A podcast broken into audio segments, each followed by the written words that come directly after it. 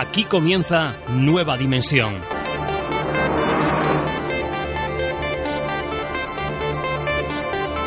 Con Juan Gómez.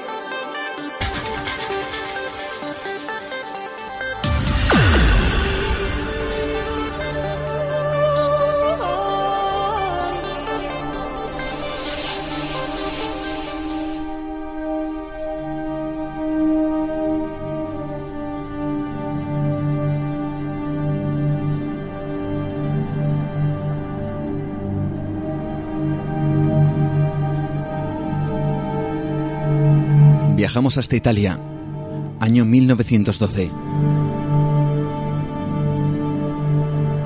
Un vendedor de libros llamado Wilfred se acerca a la villa italiana de Mondragone. El comerciante viaja hasta su monasterio, un monasterio jesuita, en busca de libros con cierto valor que desechados por los monjes, él pudiera comprar para luego revender a buen precio.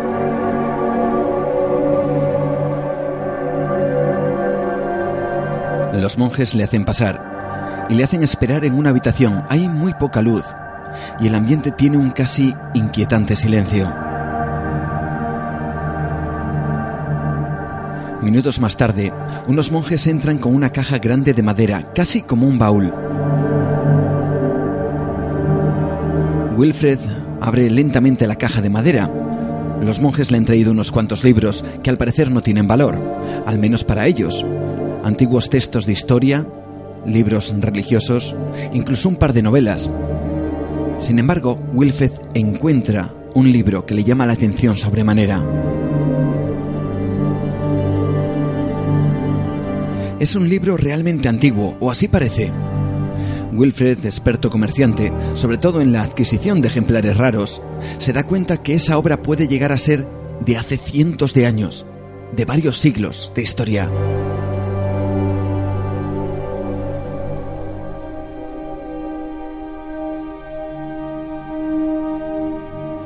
Sin saberlo, Wilfred tiene en sus manos una obra que le obsesionaría para siempre, hasta el día de su muerte en 1930.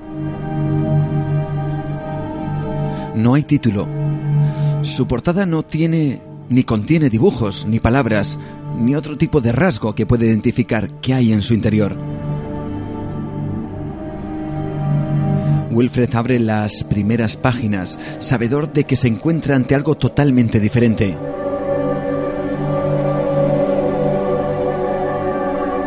El libro contiene 200 páginas llenas de ilustraciones, de símbolos, de extraños dibujos. Algunos parecen ser dibujos de plantas, otros como de mapas estelares, otros parecen representaciones de galaxias. La mayoría de los dibujos tienen innumerables detalles.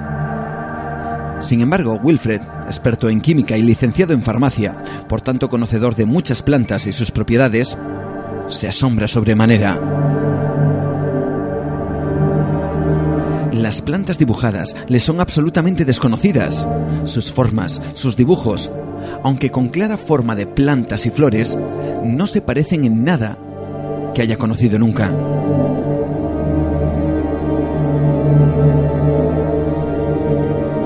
Wilfred sigue revisando las páginas y comienza a leer el manuscrito, y el asombro se vuelve en estupor. Intenta leer qué ponen en esas páginas. Firmes líneas escritas en tinta que para su sorpresa no consigue entender. El lenguaje le es totalmente extraño.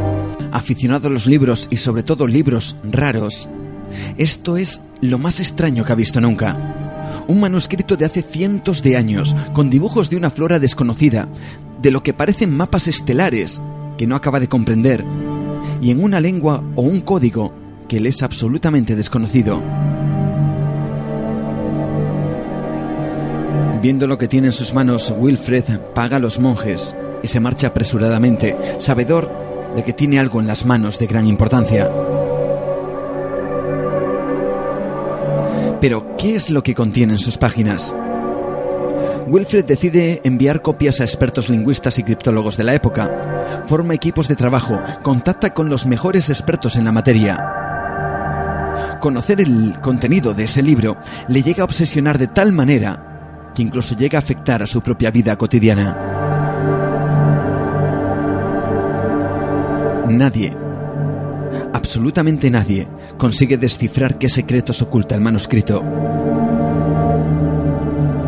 Wilfred moriría en el año 1930 a los 64 años de edad, sin saber ni el origen ni el contenido de esa obra. El nombre que la historia puso al manuscrito fue el propio apellido de Wilfred, Wilfred Voynich. El manuscrito Voynich, así es conocido.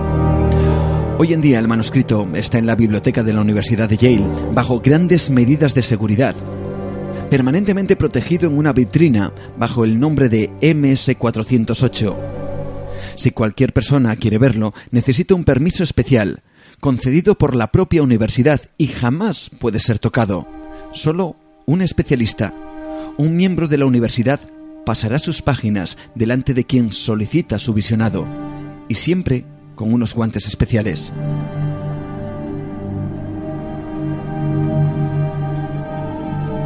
Lo que contiene el libro, sus dibujos, su lenguaje, sus textos, jamás han sido desencriptados ni traducidos, ni siquiera con nuestra tecnología y nuestros avances en lingüística y códigos. Sin embargo, el libro contiene elementos que han sido descubiertos en sus dibujos, juegos ópticos, imágenes tridimensionales, incluso elementos pictóricos imposibles para la época en la cual está datado el manuscrito y el mayor misterio de todos, su lenguaje, 200 páginas, 170.000 palabras que a día de hoy permanecen en el más absoluto de los misterios.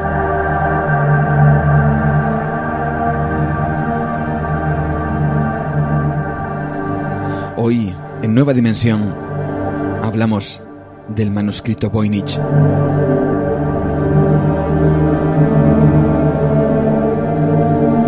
Bienvenidos, bienvenidos a Nueva Dimensión, a esta noche que se nos antoja realmente mágica y cargada de misterio. Hablaremos e intentaremos desvelar, o al menos darte la información, toda la información posible que existe actualmente sobre ese enigmático libro.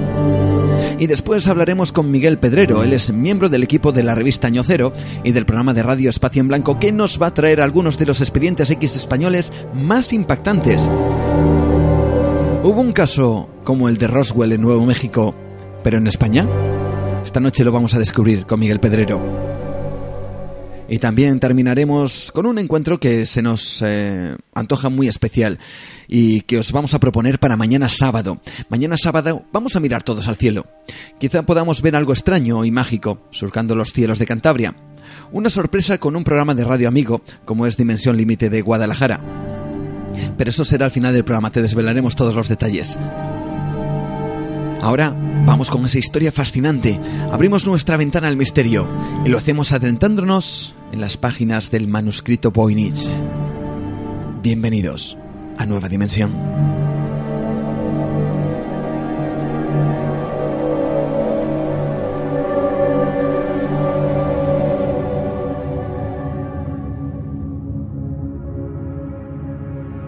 entra en Nueva Dimensión. El programa dedicado al misterio y lo desconocido. Con Juan Gómez viaja al encuentro del misterio.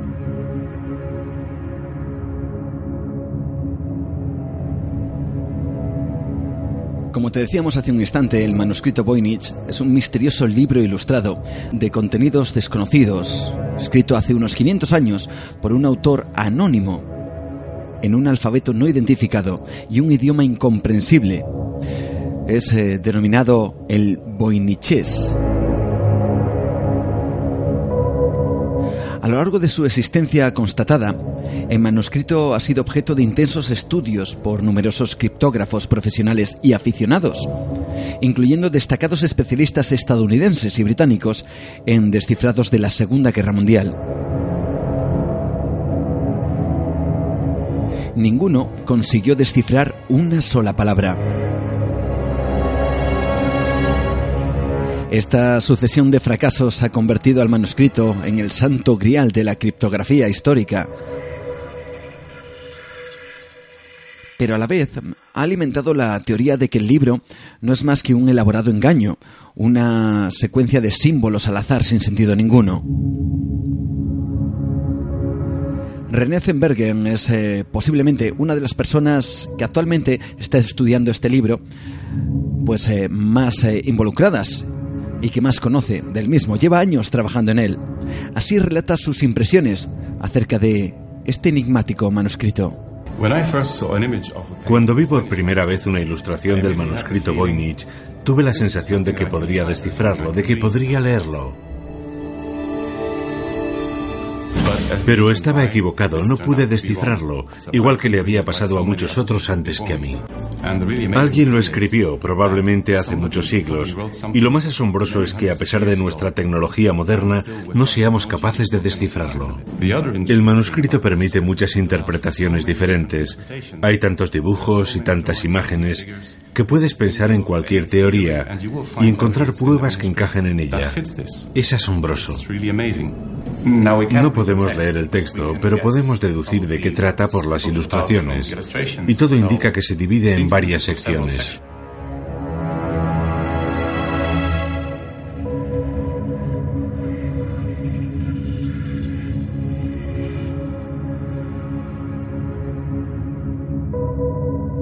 Como te decíamos antes, el nombre del manuscrito se debe al especialista en libros antiguos Wilfred Voynich, quien lo adquirió en 1912. Bueno, actualmente está catalogado como el objeto o el ítem MS408 en la biblioteca Beinecke de libros raros y manuscritos de la Universidad de Yale. Pero ¿cuál es su historia? ¿Cuál es el primer documento donde aparece este enigmático libro? El primer dueño confirmado del manuscrito fue un cierto personaje llamado Georgius Barcius, un oscuro alquimista que vivió en Praga a comienzos del siglo XVII. Aparentemente Barcius se encontraba tan confundido con respecto al libro como nos encontramos en la actualidad. Se enteró que, que un señor llamado Kitcher, un erudito jesuita del Colegio Romano, había publicado un diccionario de copto y descifrado los jeroglíficos egipcios, así que le envió una muestra del manuscrito Voynich a Kitcher en dos ocasiones pidiéndole pistas. La carta enviada fue en 1639. Una carta recientemente hallada por René Sembergen en es la mención más, más antigua del manuscrito hallada hasta la fecha. Esta carta fue escrita en 1665 por el médico bohemio Johannes Marcus Marci a su buen amigo Athanasius Kircher de Roma, un científico que creía ser capaz de entender todos los idiomas del mundo. Marcy le envió el libro para que lo tradujera. En esta carta descubrimos algo más sobre el pasado del manuscrito. Marcy cuenta a su amigo que el emperador Rodolfo II habría comprado el libro por la suma de 600 ducados.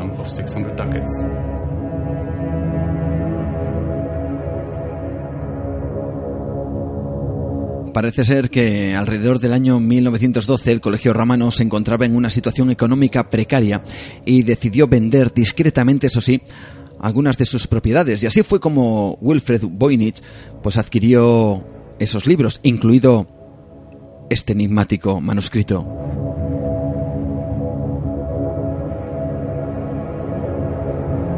Pero ¿qué nos encontramos en este libro de 200 páginas? Paula Sayat es otra de las personas que investigan este, este libro. Y no podemos leer el texto, pero quizás sí deducir de qué trata. Así lo explica la propia Paula Sayat. Yo diría que la mayor parte del texto de este libro habla de botánica, de plantas medicinales. Es evidente que es un libro que habla de esas plantas. Muestra sus raíces, sus hojas, sus flores. Seguramente habla de dónde puedes encontrar estas plantas. Y también de cómo crecen y para qué puedes usarlas. La medicina se basaba en las hierbas. Y otra parte importante de la ciencia de aquella época está incluida también en el libro. Las cartas zodiacales, las cartas astrales, es decir, el cielo. Hay páginas y páginas con dibujos astrológicos muy detallados y concretos, aunque una vez más no sabemos realmente lo que dice. Luego está esta sección, hacia el final, que supongo que son recetas. Parece decirnos, Así es como tienes que cortar las plantas que has visto en las páginas anteriores. Y así es como debes prepararlas y mezclarlas. No lo sé. Todo indica que es un texto sobre plantas medicinales o un libro de medicina.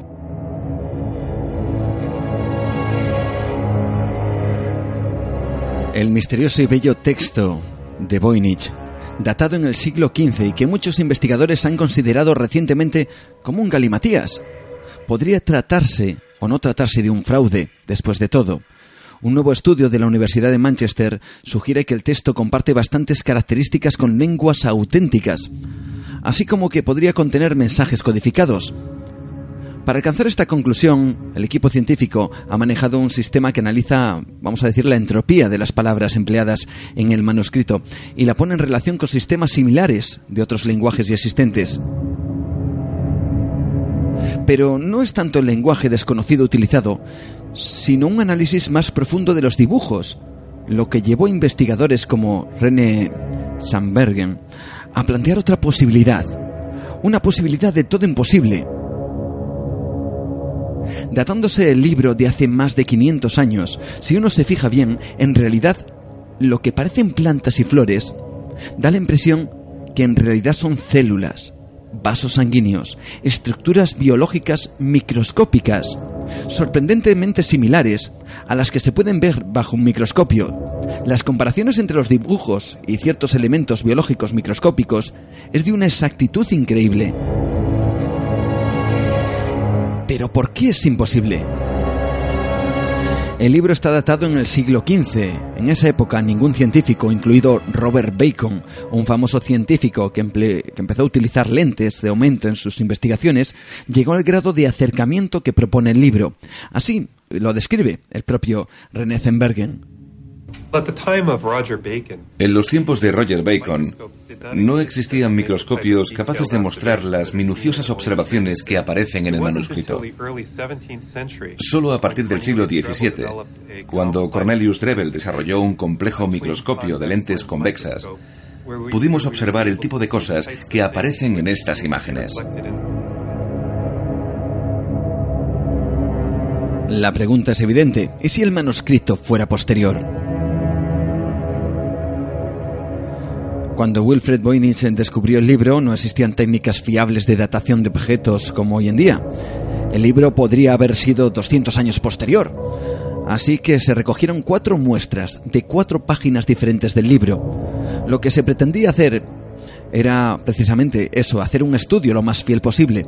Si las cuatro muestras coincidían en los mismos parámetros, no cabría duda de que el libro tendría una época determinada. Así que, en el 2009, investigaciones de la Universidad de Arizona en Estados Unidos demostraron mediante la prueba de carbono 14 y que con una fiabilidad del 95% que el pergamino del manuscrito podía datarse entre los años 1404 y 1438. Este fue el resultado. Tenemos cuatro resultados, pertenecientes a las cuatro muestras que tomamos del manuscrito, y como puede observarse, las fechas se encuentran extraordinariamente próximas. Eso indica que las cuatro muestras fueron creadas en un espacio de tiempo muy breve. Es más, dada la proximidad de las dataciones, podemos tratarlo como un único objeto que ha sido datado cuatro veces, y eso aumenta la precisión del resultado. Por lo tanto, todos los datos obtenidos me llevan a concluir lo siguiente.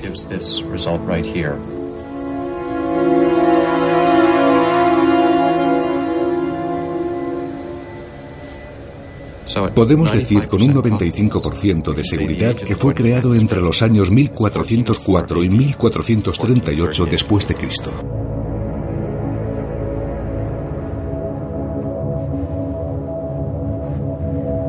Pero se quiso llegar más allá.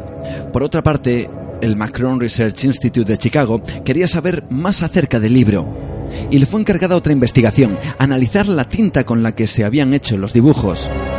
Se recogieron pequeñas muestras de tinta de diferentes colores. Querían saber si la tinta estaba hecha con productos actuales o si estaba formada o compuesta por elementos que se utilizaban en la época medieval, sobre el siglo XV. El resultado fue el siguiente. Lo que hemos descubierto es que la tinta es ferrogálica y que fue preparada en diferentes momentos porque los componentes varían de una muestra a otra. El azul es azurita molida, un pigmento mineral muy hermoso. El rojo y el marrón son pigmentos de mineral de hierro. El ocre rojo está hecho con hematita, un material maravilloso. Podemos afirmar que los materiales con los que se escribió y pintó este documento son completamente adecuados para los siglos XV y XVI. Y lo más importante, nada indica que pueda tratarse de una falsificación de los siglos XIX o XX.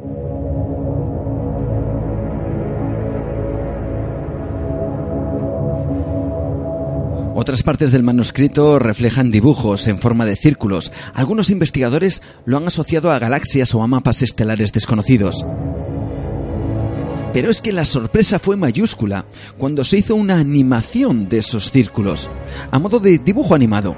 Se tomaron varios, varias fotografías o varios fotogramas de los círculos en diferentes posiciones para posteriormente hacer una pequeña película de animación viendo girar los círculos.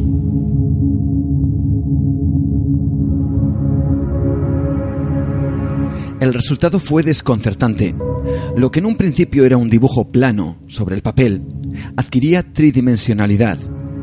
La zona central parecía sobresalir girando en un sentido, mientras que la parte exterior giraba en el otro. Asimismo sucedía con los dibujos que se encontraban dentro de los círculos. Lo que antes no tenía forma ninguna, donde se veían líneas aparentemente inconexas, de repente en la animación formaban figuras y lo que parecen ser personas saliendo de un objeto extraño de forma boide, con tal claridad que no se presta en absoluto a una mera casualidad.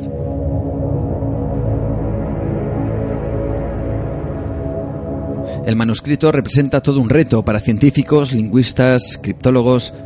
Y fijaos ahora, más de 500 años después, el manuscrito Voynich vuelve a ser noticia.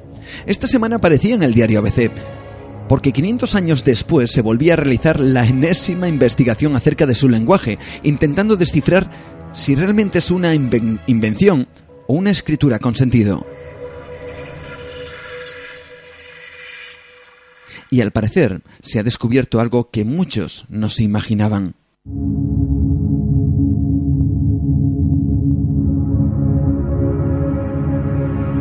un lenguaje secreto gracias a técnicas de estadística que ponen una, una cifra en la información contenida por los elementos de un texto código, incluso si su significado es desconocido.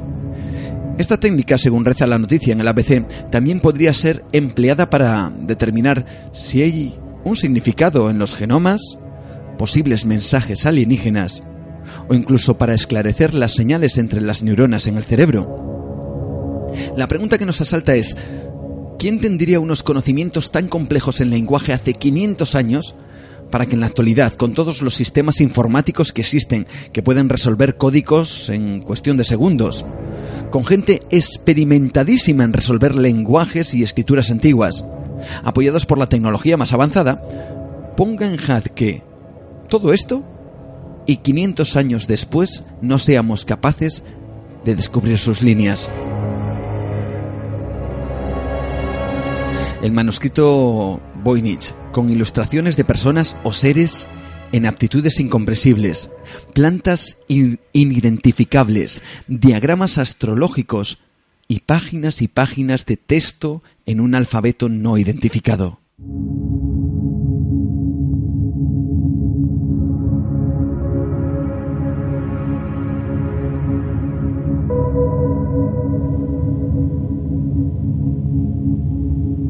Pero ¿cómo se realizó esa investigación? ¿Cómo se descubrió que, que puede haber un lenguaje oculto, secreto, enigmático dentro del manuscrito Voynich?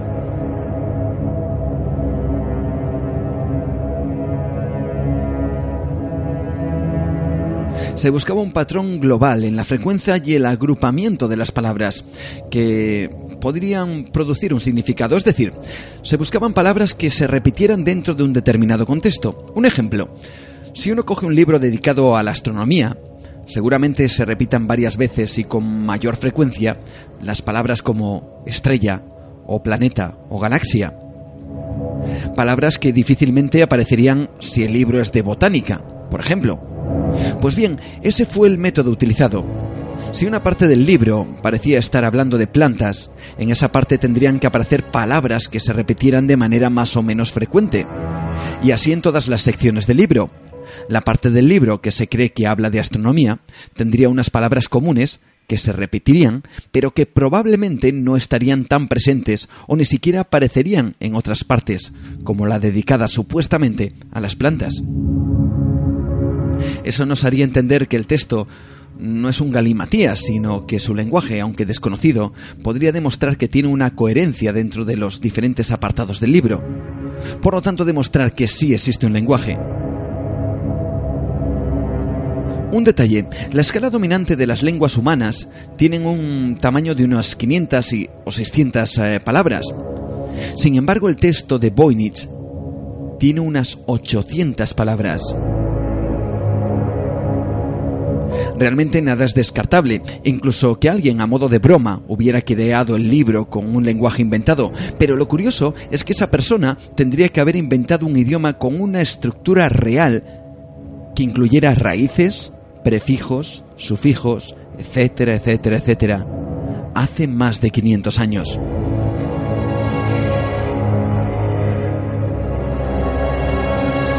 Sin embargo, hay algo que desconcierta en todas esas páginas. 200 páginas en total llenas de texto y dibujos. Y es que no hay ni un solo o ni una sola muestra de evidencias de errores que hayan sido cometidos durante la escritura. Es decir, cuando escribimos siempre cometemos errores, hay que borrar, se hacen tachones y cosas así. Sin embargo, en el manuscrito Voynich no hay ni una sola muestra, sea un idioma real o no, de que la persona que lo escribió cometiera un solo error al escribirlo.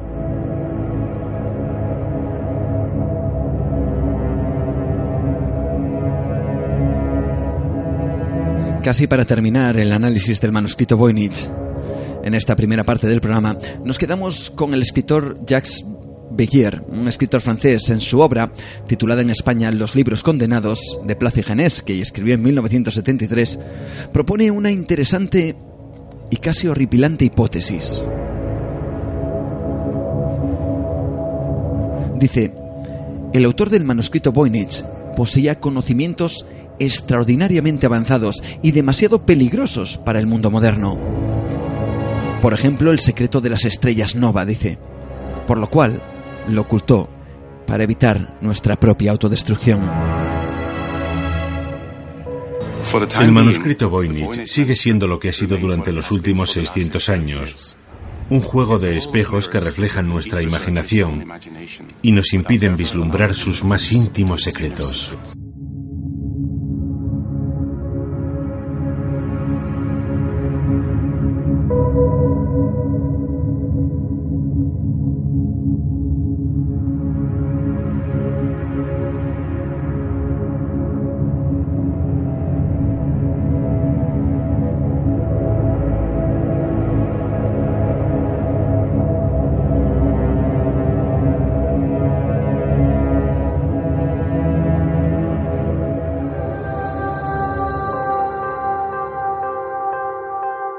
Entra en Nueva Dimensión. El programa dedicado al misterio y lo desconocido. Con Juan Gómez viaja al encuentro del misterio. Como siempre, es uno de esos eh, casos, uno de esos temas que, de momento, siguen encerrados por el velo del misterio. Quién sabe si algún día alguien con una capacidad o quizá algún tipo de programa informático eh, con, eh, bueno, pues con un software diferente, nos dé la oportunidad de descubrir, de desvelar si es que existe el lenguaje y el contenido del manuscrito Voynich.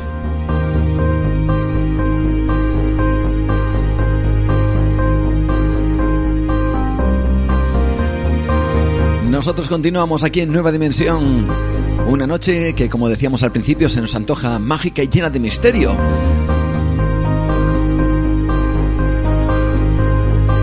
Vamos a recordarte una vez más eh, dónde estamos, dónde puedes también eh, participar, dónde puedes enterarte de todo lo que hacemos aquí en el programa y también de todas las noticias que van surgiendo y saliendo eh, pues a lo largo de todas las semanas eh, en cuanto al misterio, en cuanto a la ciencia, en cuanto a algún tipo de descubrimiento que se ha hecho, no solamente hablamos de ovnis, de fantasmas y cosas de esas, sino que también nos gusta indagar siempre un poquito más, ¿no? En, en esa otra faceta que también es realmente interesante e igualmente misteriosa, como puede ser un descubrimiento científico, un avance tecnológico que, que desde luego nos sorprende a todos.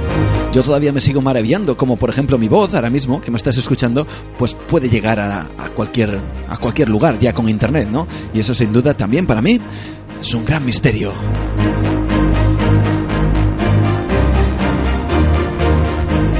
Y para estar con nosotros permanentemente conectados, búscanos en Facebook.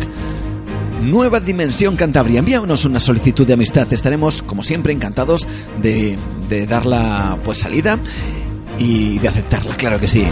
También estamos en Twitter, arroba Nueva de Radio. Y nuestro email para todo lo que quieras, nueva dimensión arroba radioestudio 88 con número punto com.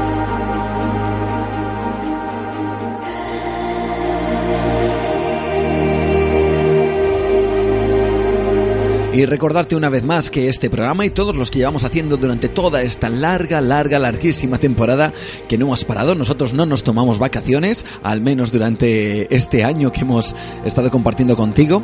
Eh, y porque hay mucho misterio, muchas historias que contar que merecen la pena. Pues puedes escucharlas todas a través de el canal ese audio kiosco especial llamado evox.com. Busca nuestro podcast, Podcast Nueva Dimensión Radio. Ahí están este programa que, que pronto colgaremos y todos los que llevamos haciendo, como te digo, esta larga temporada de misterio.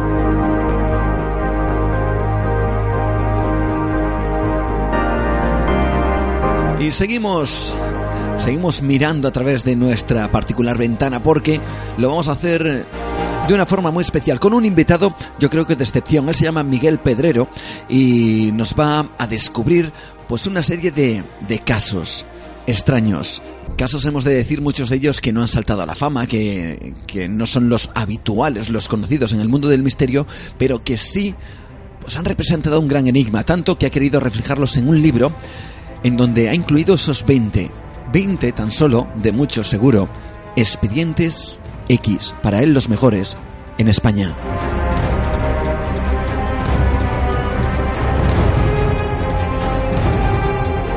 Estaremos con él en tan solo unos instantes. Descubriremos parte de esos 20 expedientes, según él los mejores 20 expedientes X españoles, cargados de misterio.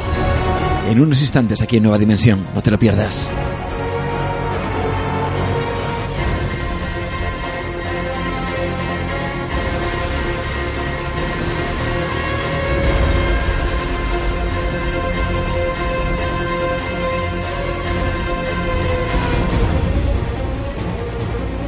Entra en nueva dimensión.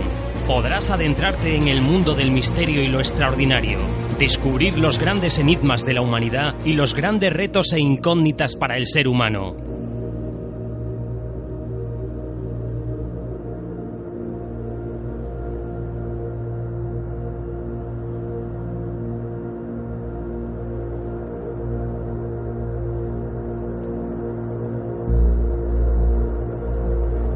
Todos sabemos que a lo largo y ancho de, nuestro planeta existen lugares donde se producen fenómenos extraños, eh, donde hay testigos que dicen haber visto o haber vivido, o que alguien les ha comentado que igual por miedo no han querido darse a la luz, pues eh, que algo les ha sucedido y que ha sido realmente extraño. Existe infinidad de lugares y existen infinidad de casos todos los días eh, los que nos dedicamos a, investigar o indagar un poquito en el mundo del misterio, pues eh, nos topamos con, muchas cosas. Evidentemente, muchas tienen explicación, pero otras lógicamente quedan ahí con unas grandes interrogaciones, ¿no? Y muchos de esos casos, eh, pues realmente desconciertan en buena medida, en en gran medida, diría yo, pues eh, no solo al testigo que lo ve, sino al propio investigador que se acerca y que quiere descubrir qué diablos, con perdón, ha ocurrido eh, para que una persona determinada pues eh, te cuente muchas veces con, con unas terribles sensaciones, con mucho nerviosismo en muchas ocasiones, pues algo que para él, incluso para ti, no tiene ningún tipo de explicación. De todo eso, nuestro invitado ha vivido pues un montón a lo largo de los años. Ha tenido la oportunidad y la experiencia de compartir, de vivir, em, pues con, mucha gente, pues sus experiencias y ha querido darlo a conocer eh, a lo largo de, su carrera, yo creo su, su gran carrera en, en, el mundo de la investigación del misterio, ¿no? Eh, una persona que, que trabaja, se dedica plenamente a ello y que ha querido darnos a conocer tan solo yo creo que de manera esquemática, porque yo creo que hay un montón de casos que se podrían haber aparecido en el libro del cual hoy vamos a hablar, pero tan solo ha querido recoger 20. Para él, los 20 mejores expedientes X españoles en cuanto al mundo del misterio se refiere. Hablamos nada más y nada menos que con Miguel Pedrero. Él es investigador, periodista, escritor, colaborador de, programas como El Espacio en Blanco y también trabaja en la revista Año Cero, aportando ese gran grano de arena para, para poder desvelar y descubrirnos qué es lo que ocurre en estos mundos tan increíbles. Ante todo, darte la bienvenida, Miguel, y gracias por estar esta noche en Nueva Dimensión. Bueno, gracias a ti por invitarme a, tu programa y que no sea la última vez. Desde luego, no será la última vez y, desde luego nos has eh, sorprendido para bien, evidentemente, eh, a la hora de, traernos esa obra que tenemos eh, por delante, tenemos en nuestras manos y que ya va por la segunda edición titulada así, Los 20 mejores expedientes X españoles, que lleva por su segunda edición, como digo, de Editorial Cidonia, ¿verdad? Eso es, Editorial Cidonia. Eh, algo que no tiene nada que ver con el misterio, pero que está muy bien porque es algo que esta editorial hace mucho. Yo creo que lo hace con todos los libros, que es creo que es el 5% que lo, lo destina a fines sociales, ¿no? Sí, sí, sí, sí. Yo creo que eso es, es muy importante, es un compromiso desde, desde su fundación y, y, bueno, tal como está el sector editorial, es, mantener ese compromiso es, es complicado, pero, pero bueno, ahí, ahí está y ahí seguimos.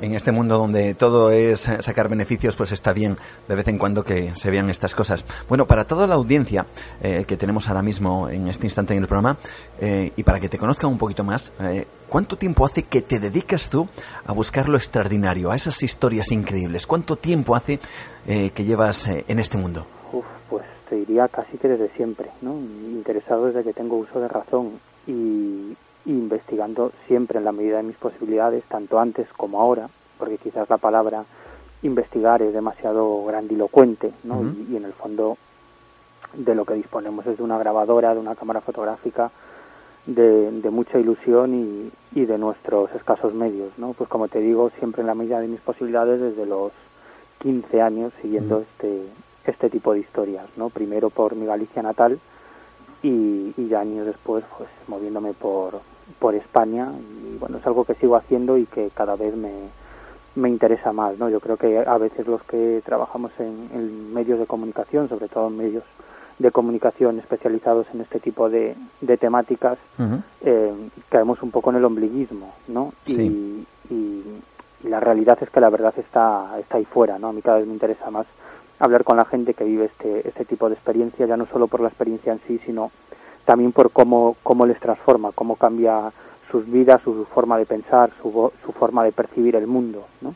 y, y, bueno, los cambios en su vida en general que, que provocan que provocan estos casos, estos incidentes en aquellas personas que son testigos o, o protagonistas, ¿no? A mí eso cada vez es, es, lo que más me interesa y yo creo que es lo más lo más enriquecedor, ¿no? Salir de las redacciones, salir de, de, del trabajo habitual de uno para, para encontrar historias y para, y para escuchar a, los, a los protagonistas, que es lo verdaderamente importante. Sin duda, al final lo que realmente hace grande a los casos es los testigos, ¿no? Esa sinceridad con la cual te, te, miran a los ojos y te dicen, mira, es que a mí me pasó esto, ¿no? Y no se lo quiero contar a nadie. Quizás solo te lo cuentan a ti porque te ven más cercano o con una perspectiva un poquito más abierta. Y ahora has decidido, a lo largo de toda esta dilatada carrera, pues eh, recoger 20 casos que para ti son importantes y que has querido reflejar en este libro. Bueno, la portada a mí me, ha gustado un montón. Y te voy a decir por qué. Porque a mí me ha recordado un poquito esos libros de antaño, de los años 70, 80, en donde mm, ahora mismo, yo no sé si estarás de acuerdo o no, pero tú ves un libro y, hombre, es difícil muchas veces adivinar de qué va el libro viendo la portada. Eh, pero en esta lo tienes totalmente claro. ¿eh? No hay ningún tipo de problema a la hora de saber qué es lo que casi te va a contener. Em, y has querido reflejar ese espíritu también dentro del libro, ese espíritu de, investigación, de trabajo, como quizás se hacía anteriormente. Sí, sí, sí, Me, lo, ha dicho más gente, ¿no? Que, que tiene un aire setentero, ochentero. Y y, y, la verdad es que es así, ¿no? Ese, esa ha sido la, la finalidad, es, es, lo que yo he querido al, al, publicar, al escribir este libro, ¿no? La portada es inequívoca, es, es un ovni, un platillo volante, ¿no? Ya no se editan libros eh, en cuya portada aparezca un, ovni. bueno, de hecho no se publican prácticamente libros de ovnis, ¿no? Claro. Y, y, yo creo que eso es lo importante. La tercera parte del libro son ovnis, ¿no? Son casos de ovnis, casos de encuentros cercanos con no identificados, eh, casos con implicación militar, ¿no? De ovnis y, militares, que son los que los que a mí más, más me interesan, algunos muy sorprendentes, de objetos voladores no identificados estrellados en España.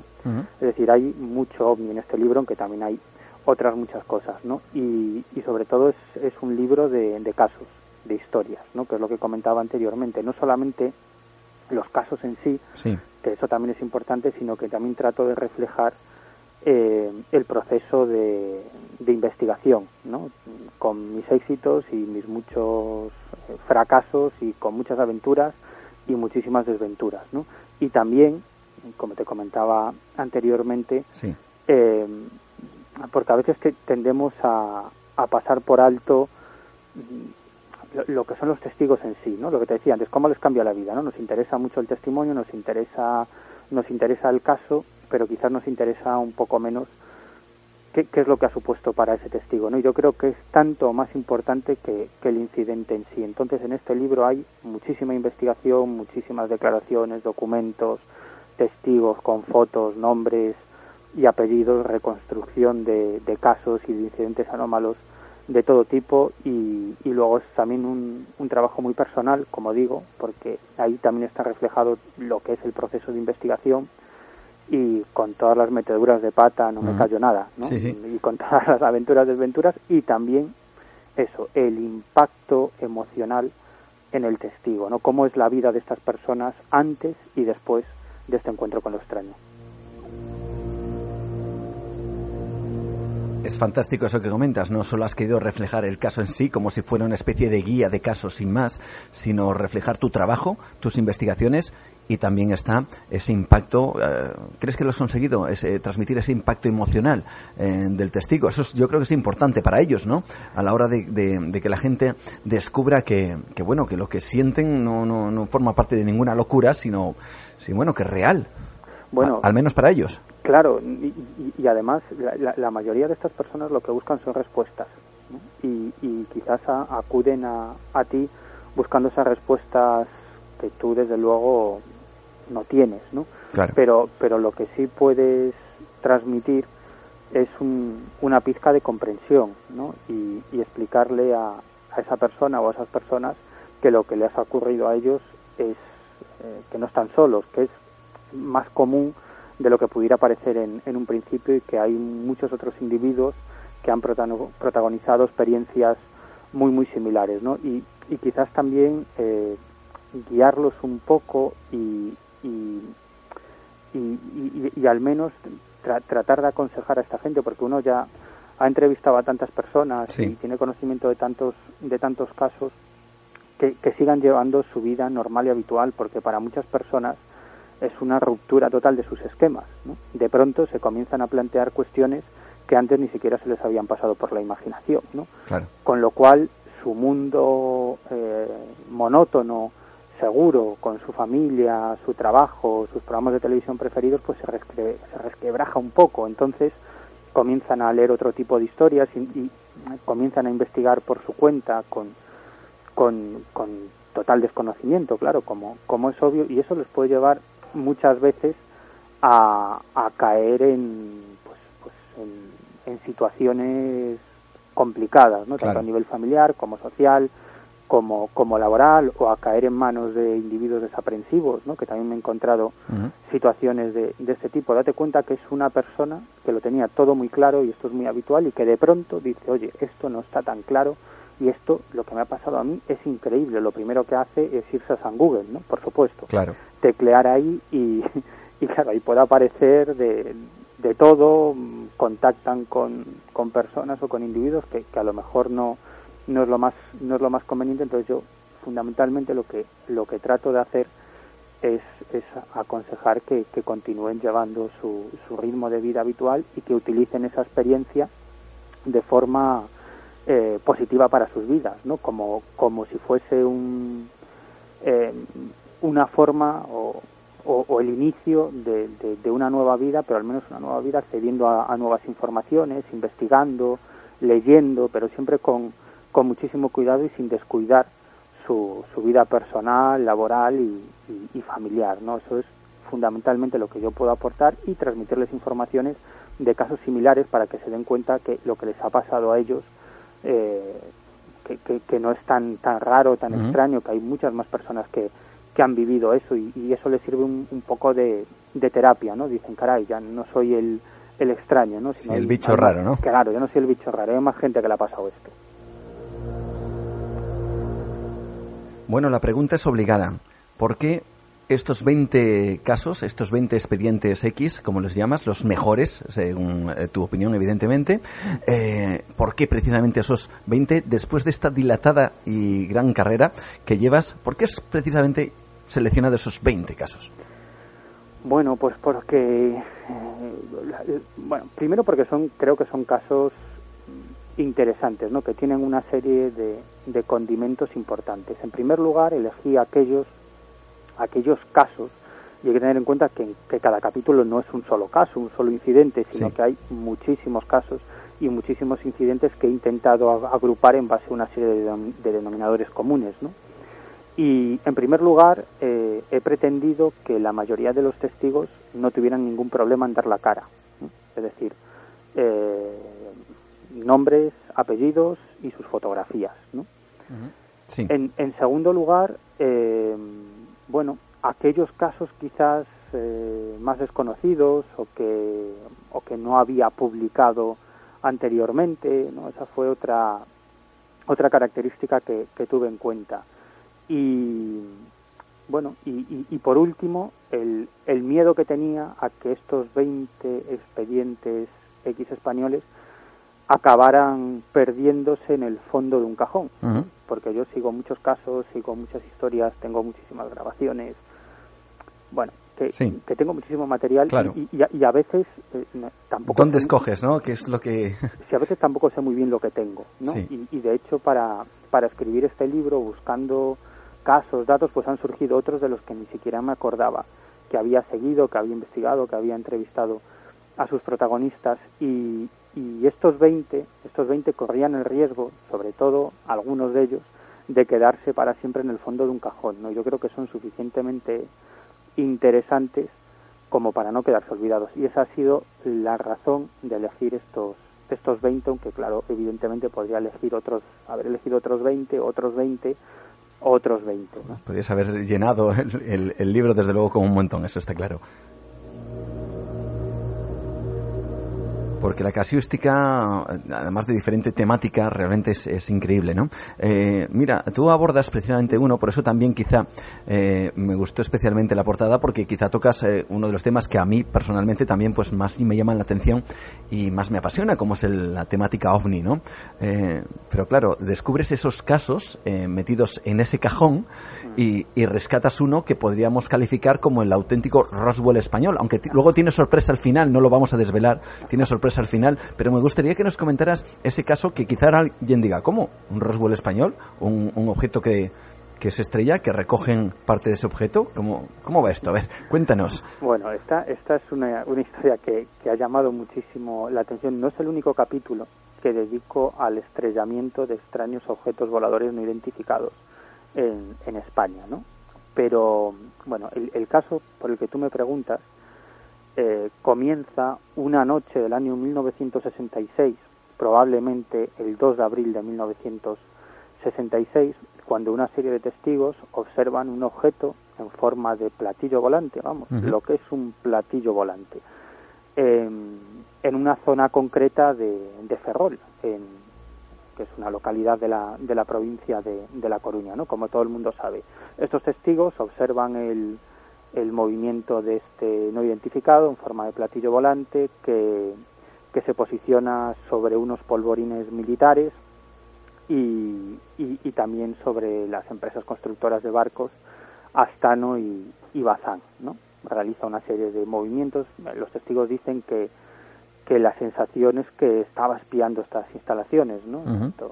estas instalaciones militares como, como las empresas Astano y Bazán, hasta que en un momento determinado, bueno, se aleja y, y desaparece, ¿no? Lo curioso es que ese mismo día, o probablemente al día siguiente, eh, unos marineros eh, que faenaban en, en alta mar, eh, pues bueno, descubren los restos de un extraño aparato siniestrado, uh -huh.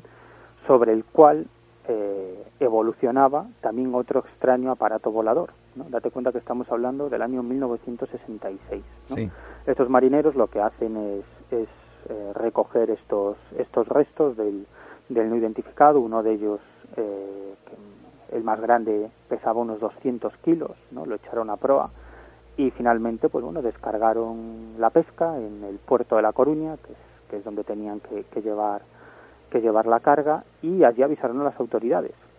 Que inmediatamente se hicieron cargo de, de, estos restos. Llegó un convoy militar y, y se llevó estos fragmentos de, de, lo que sería este objeto volador no identificado uh -huh. a la base naval de la Graña en Ferrol. Sí. Allí están, allí custodian estos restos durante algunas horas, probablemente no más de 24 horas, hasta que dan aviso a las autoridades militares norteamericanas y llega otro convoy norteamericano que se lleva los restos, creo recordar, a la base de Rota. Bueno, esta es básicamente la historia. El caso es que es que uno de mis informantes eh, recibe una llamada telefónica. Uh -huh. eh, estoy hablando de Juan Daniel Araoz. Sí. Además fue uno de los testigos de la aparición de este de este objeto volador en forma de platillo volante y recibe una llamada telefónica de un alto mando militar que le dice, oye, no te vas a, no, no, te vas a creer lo que, lo que te voy a decir, pero aquí en la base tenemos los restos de un platillo volador, de esos aparatos y de esas historias que a ti tanto te interesan. ¿no? Eso es real, es decir, eso no está inventado para nada, no, lógicamente, eso es una declaración real. Claro. No, no, absolutamente real. Es más, eh, luego esta esta circunstancia me fue confirmado por varias fuentes militares, ¿no? No solo eso, sino que otros medios de comunicación, por ejemplo el Confidencial Digital, que es un periódico eh, muy leído en Internet, uh -huh. un medio digital muy importante, en su sección de defensa, precisamente publicaba en el año 2012 una información sobre este caso que corroboraba punto por punto lo que yo había averiguado años antes, ¿no? Uh -huh. Es más, ellos habían accedido a un par de fuentes militares que relataban con pelos y señales exactamente lo mismo que a mí me habían sí. contado mis fuentes militares y los testigos de este hecho, ¿no?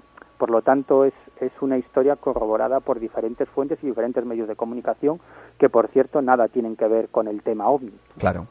Y bueno, el caso es que es que este hombre eh, finalmente recibe el permiso, Juan Daniel Araoz, de, para acceder a estas instalaciones militares. Todo esto tiene una razón de ser y es que en ese momento él trabajaba en una tienda, una especie de grandes almacenes en Ferrol, propiedad de su familia, que, que bueno, pues eran servían todo tipo de material a, a la armada, material de oficina, muebles, uh -huh. etcétera, etcétera, ¿no? Con lo tan, por lo tanto tenía incluso un pase especial para entrar en la base naval de la Graña y conocía prácticamente todo el mundo, ¿no? Había salido con la hija de un coronel, eh, algunos de sus mejores amigos eran militares de la Armada, es decir, que había una relación prácticamente familiar, ¿no? digamos. Sí. Esa es la razón por la que le permiten entrar durante a, las instalaciones de la base naval para observar estos estos restos solo durante un minuto. Esa fue él, entraba, él entraba a la base militar y solo le permitieron, a, digamos, a la, lo de la condición de que solo pudiera estar un minuto delante de, esos restos, nada efectivamente, más. Efectivamente, allí lo esperaban un par de militares que lo condujeron por, por, unos, por unos túneles subterráneos de hormigón y allí en una, en una determinada estancia le dejaron ver estos restos durante eso, un minuto y, y después de ese minuto lo sacaron de allí.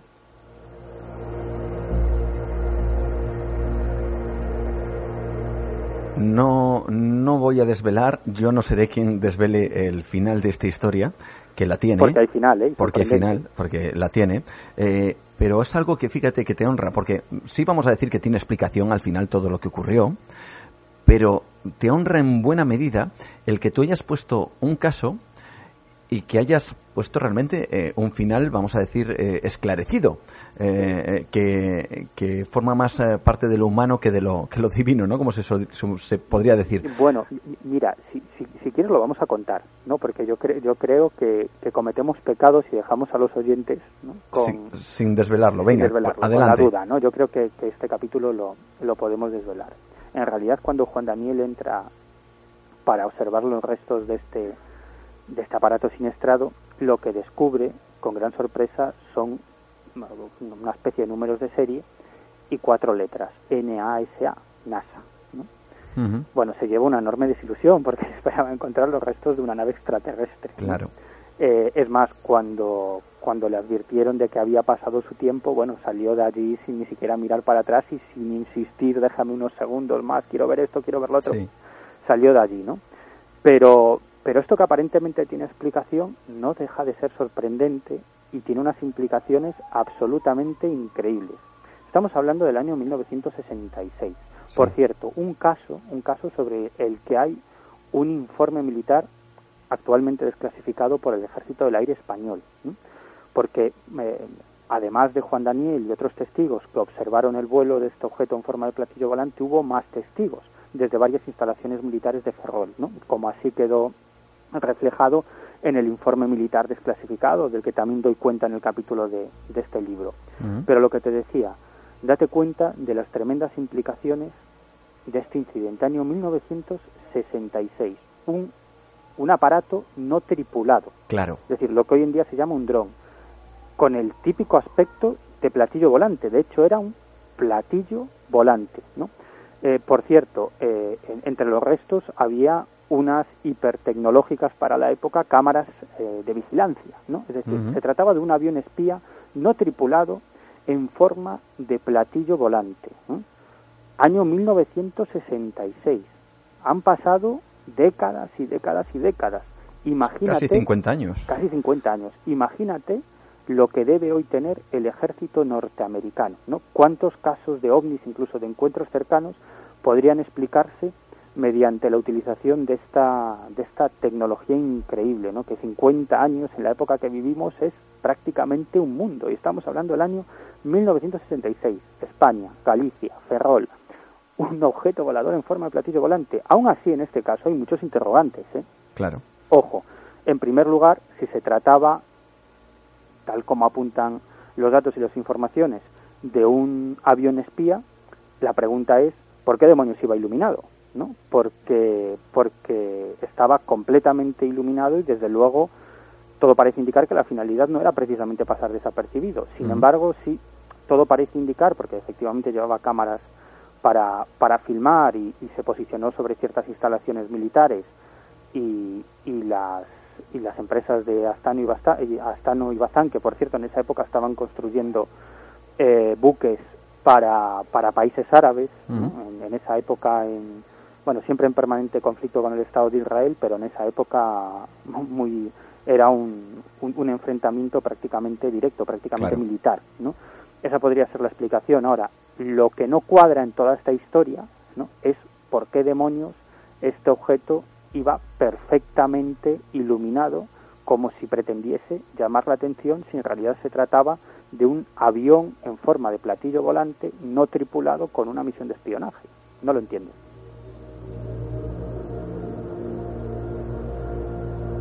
Desde luego es uno de esos interrogantes que, que, a pesar de que el caso esté resuelto, pues eh, de alguna manera nos plantea pues, pues, es, pues que hay algo detrás, todavía mucho más, quién sabe si complejo o extraño eh, a todo lo que hemos comentado. Seguimos hablando con Miguel Pedrero en esta noche, aquí en Nueva Dimensión, hablando de esos 20 expedientes X españoles, los mejores 20 expedientes X españoles y que has querido reflejar. Y a pesar de que también hay ovnis, eh, que como digo a mí me encanta, eh, también existen otras eh, facetas en esto del misterio eh, que tú también has querido incorporar en ese libro. Em, ¿Has pasado miedo alguna vez? Bueno, soy una persona creo que, que bastante poco influenciable, pero sí en una de las investigaciones sí que pasé un poco de miedo. Sí, sí, sí. Sí, sí. si quieres te cuento en cuál. Seguramente que los oyentes estarán diciendo, bueno, como un investigador acostumbrado desde hace tantos y tantos años a, patearse, porque yo siempre digo que ahora mismo, con, lo que has dicho de San Google, pues eh, existen dos clases de investigadores. El investigador de campo, el que, digamos, eh, continúa eh, viajando, que a veces es muy costoso y, realmente pues los medios muchas veces no son los, los adecuados, pero que aún así insistes o insisten o insistís en llegar hasta el testigo directamente y, luego está el investigador de ratón, como yo llamo ratón y teclado, ¿no? Que con San Google pues ya se lo hace todo, ¿no?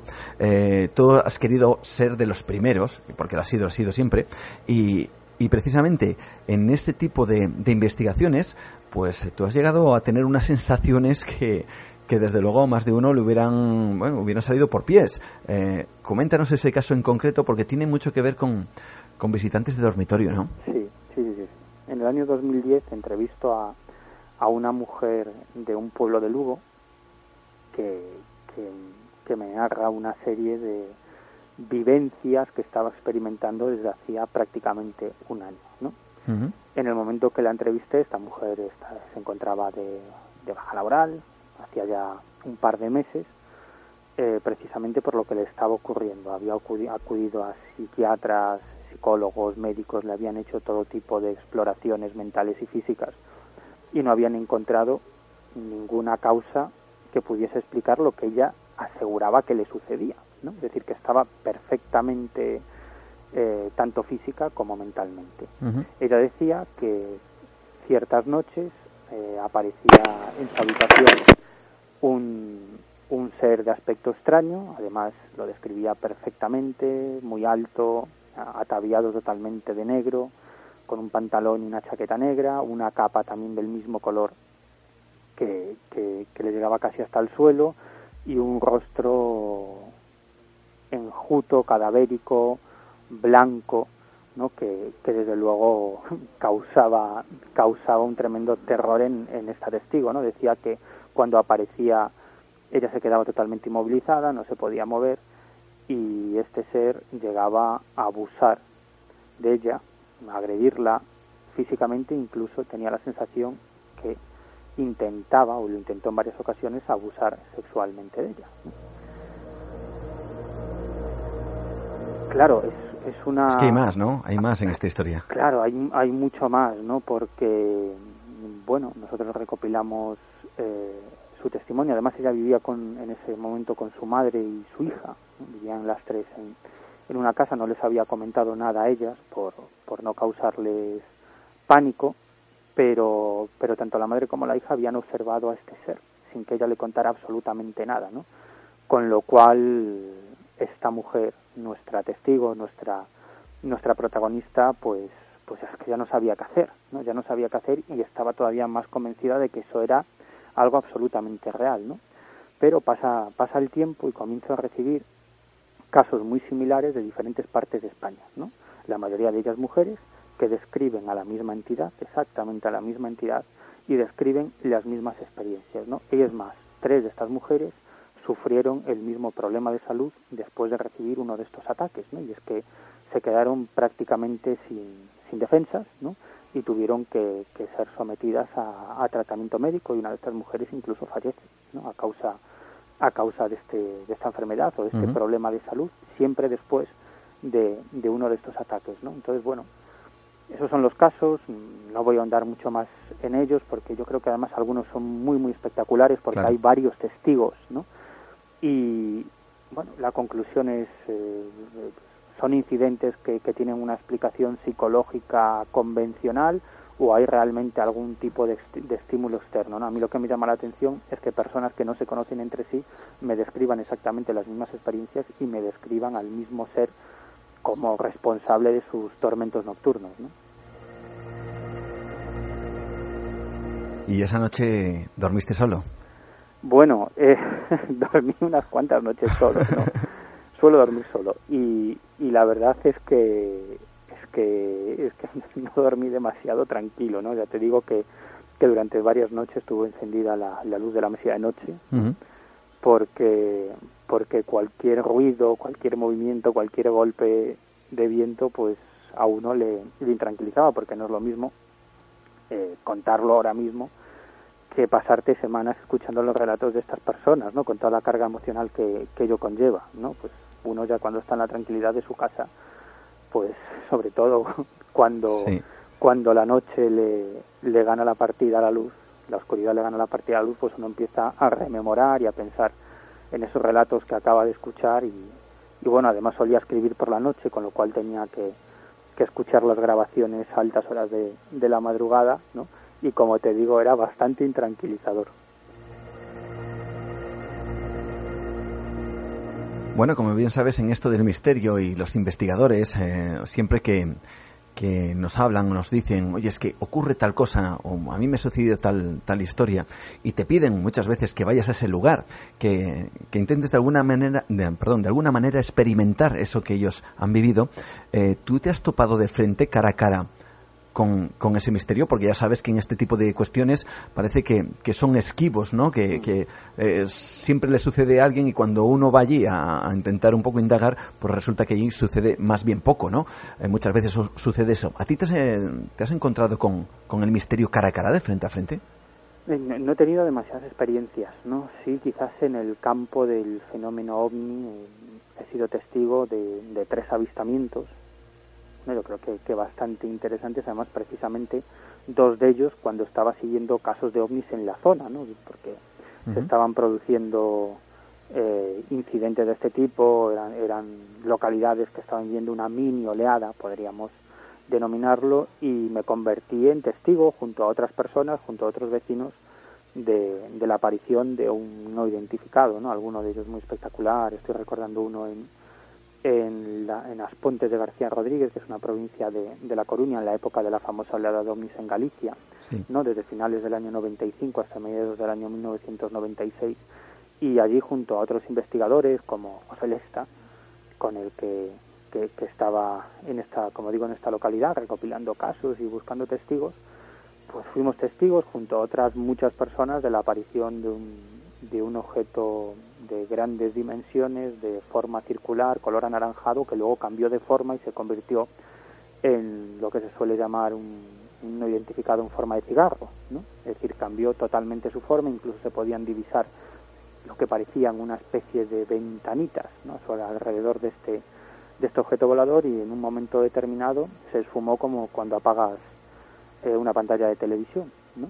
Sí se esfumó ante, ante los ojos de, de, todos nosotros, de todos los que estábamos observando este, este fenómeno. Fue uno más de los avistamientos que tuvieron lugar en, en Aspontes en esos primeros meses del año 1996. Y en esa ocasión, pues tuvimos la fortuna de convertirnos en testigos del fenómeno. Tampoco a mí me gustaría desvelar muchos eh, secretos, muchos expedientes de, los que aparecen en el libro, porque lo lógico y lo habitual y lo normal es que se acerque precisamente el lector a ese libro y los, los vaya desgranando y sobre todo algo muy importante, que saquen sus propias conclusiones acerca de lo que, de lo que comentas, ¿no? Pero hay una cosa que a mí me ha llamado poderosísimamente la atención y yo no sé si tú recuerdas, eh, en prensa salió, bueno, recientemente, hablo recientemente unos meses, en donde las eh, fuerzas y, de seguridad del Estado habían eh, eh, confirmado, por decirlo de alguna manera, que sí habían utilizado el servicio de gente con ciertos dones especiales, en este caso para buscar el cuerpo de una persona que, todos conocemos, eh, que fue Marta del Castillo. claro, uno dice, bueno, pues eso, ¿cómo va a ser? ¿Cómo lo van a hacer? Bueno, sin embargo, es cierto que se, se utilizó también en épocas anteriores para los secuestros de ETA. Tú así lo reflejas en tu, en tu libro. Sí, sí, sí, sí, sí. Hay un capítulo en el, en el que cuento varias de estas historias, eh, como las fuerzas de seguridad del Estado y los servicios de inteligencia han empleado a, dotados psíquicos o a personas eh, con ciertas capacidades, sobre todo radiestesistas, y me estoy acordando de un nombre que es el fallecido, recientemente fallecido, porque murió no hace mucho, el padre José María Pilón, que colaboró con las fuerzas de seguridad del Estado para localizar a través o mediante su péndulo, utilizando la radiestesia, a varios secuestrados por la banda terrorista ETA. Mm, no solo eso, ¿no? sino que, la radiestesia eh, se ha utilizado también mm, para descubrir eh, ciertos vestigios arqueológicos. ¿no? Y de hecho, eh, y en el, en el, libro reflejo esta historia, un, un arqueólogo muy importante, gallego, que es, es la persona que más petroglifos y restos arqueológicos ha descubierto en, en la historia de la arqueología gallega y nadie se explicaba el secreto de su éxito y el secreto de su éxito es que trabajaba con un dotado psíquico, ¿no? que era quien localizaba en medio del monte, Curioso. utilizando simplemente sus pretendidas capacidades mentales estos restos arqueológicos, ¿no? Y desde luego, eh, bueno, han hecho hallazgos absolutamente sorprendentes, ¿no? Sorprendentes. Este hombre marcaba dónde estaban estos restos arqueológicos y bueno, ahí se comenzaban a realizar excavaciones, investigaciones y se descubrían precisamente estos restos arqueológicos incluso bajo tierra. Y, y como te digo, nadie se explicaba cuál era el secreto de su éxito, cómo podía descubrir tantos petroglifos, cómo podía descubrir tantos castros, y ese era el secreto de su éxito, un dotado psíquico.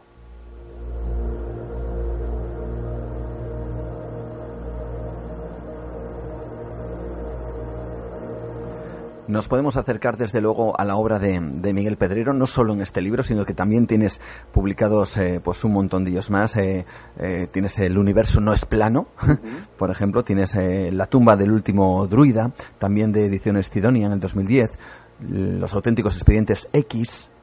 En esta ocasión varía un poquito el título, La conspiración del Mesías, en fin, una serie de, libros que tú has querido, donde tú has querido plasmar, pues, este tipo de universo, ¿no? Aunque es cierto que yo sé que hubo una temporada donde donde te convencieron de que no de que no siguieras por ese camino, de que no avanzaras en este en este mundo de lo extraordinario, ¿no? Sí, sí, sí, sí, sí. Un, par de editores me recomendaron que, que siguiera por la línea de, del tema de la corrupción, las tramas políticas, las operaciones de espionaje, ¿no? que fue algo sobre lo que escribí durante algún tiempo y en realidad sigo escribiendo porque son temas que me interesan muchísimo, ¿no?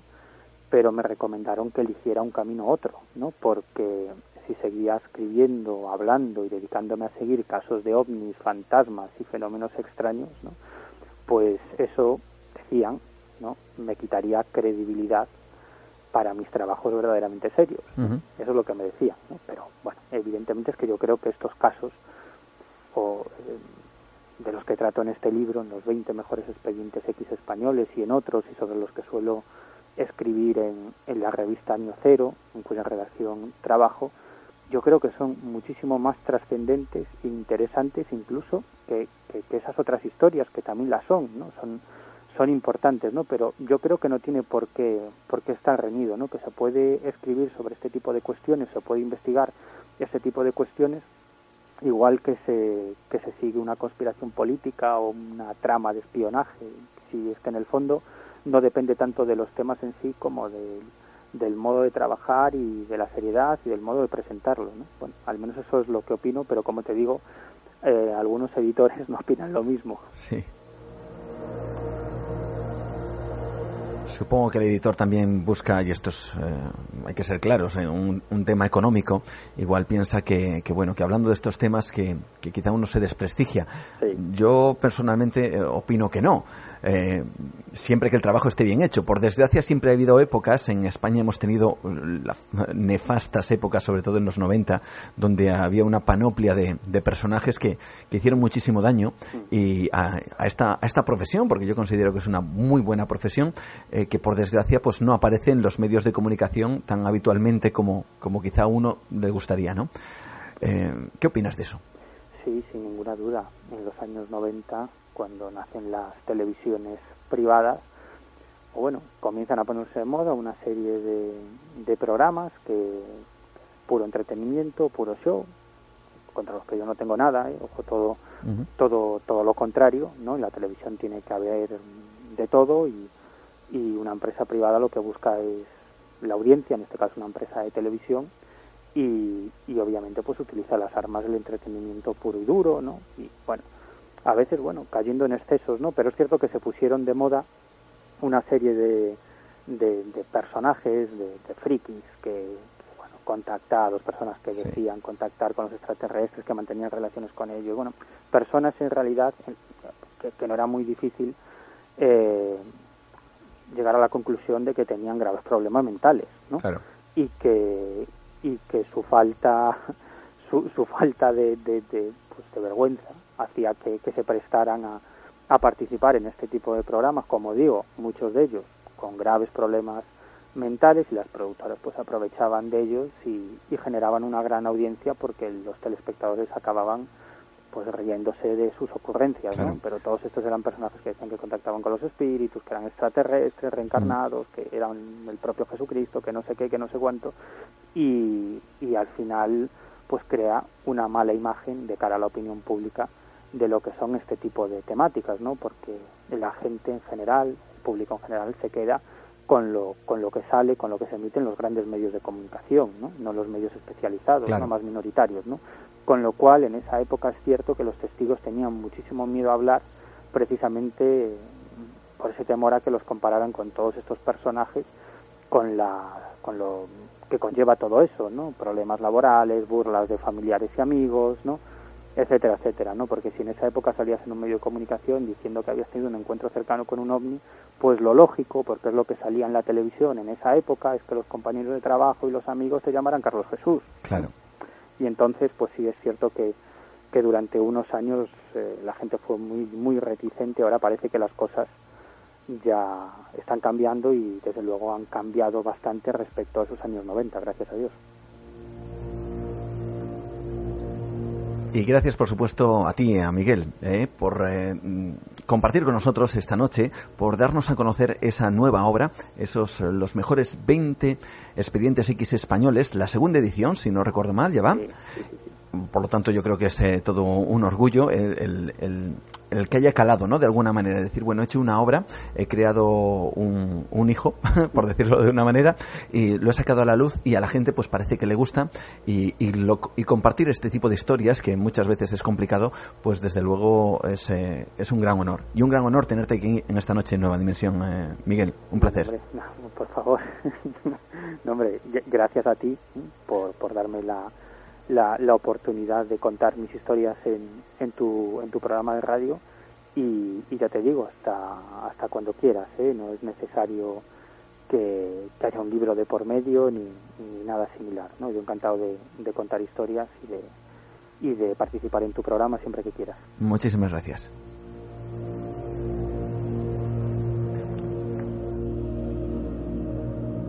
Entra en nueva dimensión el programa dedicado al misterio y lo desconocido. Con Juan Gómez viaja al encuentro del misterio.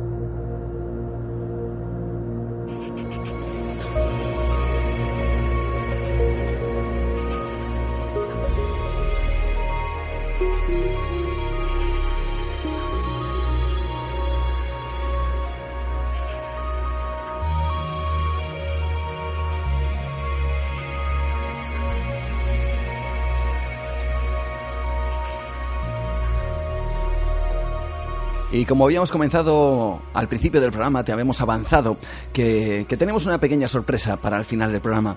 Y es que con nosotros está, pues nada más y nada menos que una persona muy, muy conocida del mundo del misterio, como es eh, Miguel Ángel Ruiz. Él es eh, colaborador en todas eh, publicaciones como la revista Año Cero. Además, ha, dado conferencias en, diferentes lugares acerca de, de, este fenómeno tan increíble, ¿no? Como es el fenómeno ovni. Entre otras cosas también. lo primero vamos a darle la bienvenida bienvenida y la, la, enhorabuena por su trabajo. Y como digo, pues buenas noches, bienvenido a Nueva Dimensión, Miguel Ángel. Buenas noches, Juan, es un placer estar aquí contigo.